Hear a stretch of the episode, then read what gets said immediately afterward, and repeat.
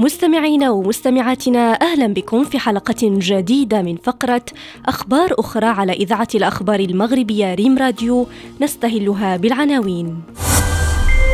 حديقة تقدم للحيوانات مثلجات بنكهات اللحوم المفرومة بريو دي جانيرو.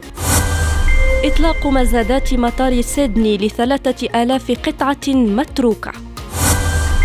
والمغنية الأمريكية بيونسي الأكثر نيلاً للجوائز.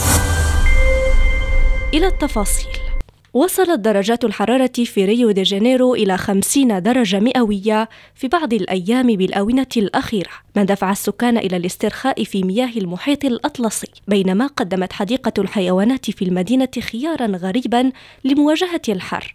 ولجأ القائمون على حديقة الحيوانات لتقديم مثلجات بنكهات اللحوم المفرومة والدم.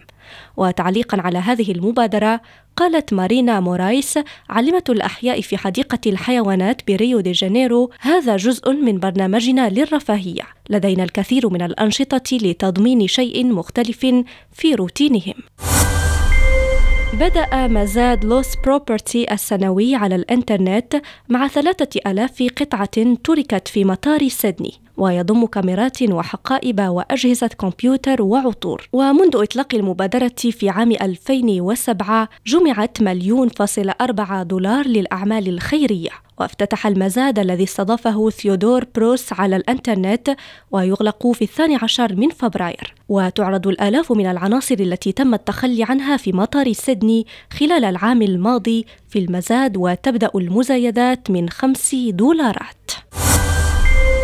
باتت المغنية الأمريكية بيونسي أكثر الفنانين فوزا بجوائز جرامي على الإطلاق إلا أنها أخفقت مجددا في الفوز بجائزة أفضل ألبوم التي ذهبت إلى مغني البوب البريطاني هاري ستايلز وبنيلها أربع جوائز جرامي بينها أفضل أغنية R&B وأفضل ألبوم لموسيقى الرقص الإلكترونية تكون بيونسي قد حصدت حتى اليوم 32 جائزة لجرامي خلال مسيرتها.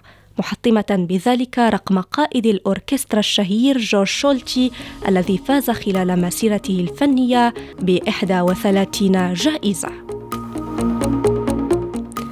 إلى هنا نصل إلى نهاية عدد اليوم، شكرا على حسن المتابعة ونلتقي بكم غدا مع أخبار أخرى.